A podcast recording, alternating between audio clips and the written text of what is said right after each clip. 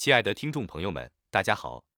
在今天的节目中，我们将一同探讨天堂鸟这一美丽花卉是否适合在家中栽培，以及它的生长需求和照料方法。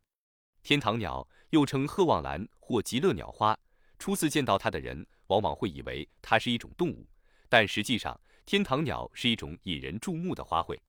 它原产于非洲南部等地，以其多彩的花色和独特的形态而受人喜爱。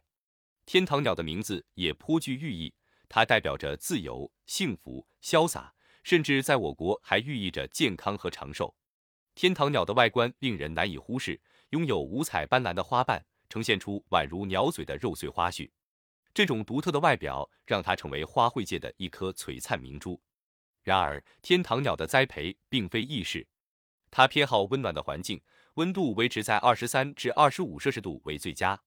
过高的温度可能会导致花芽受损。此外，保持土壤的 pH 值在六点五至七点零之间，对其生长也至关重要。